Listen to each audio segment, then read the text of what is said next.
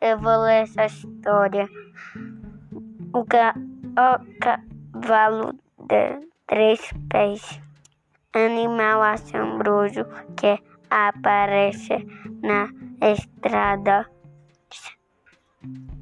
Descem, descer as durante a noite, correndo, dando coisas.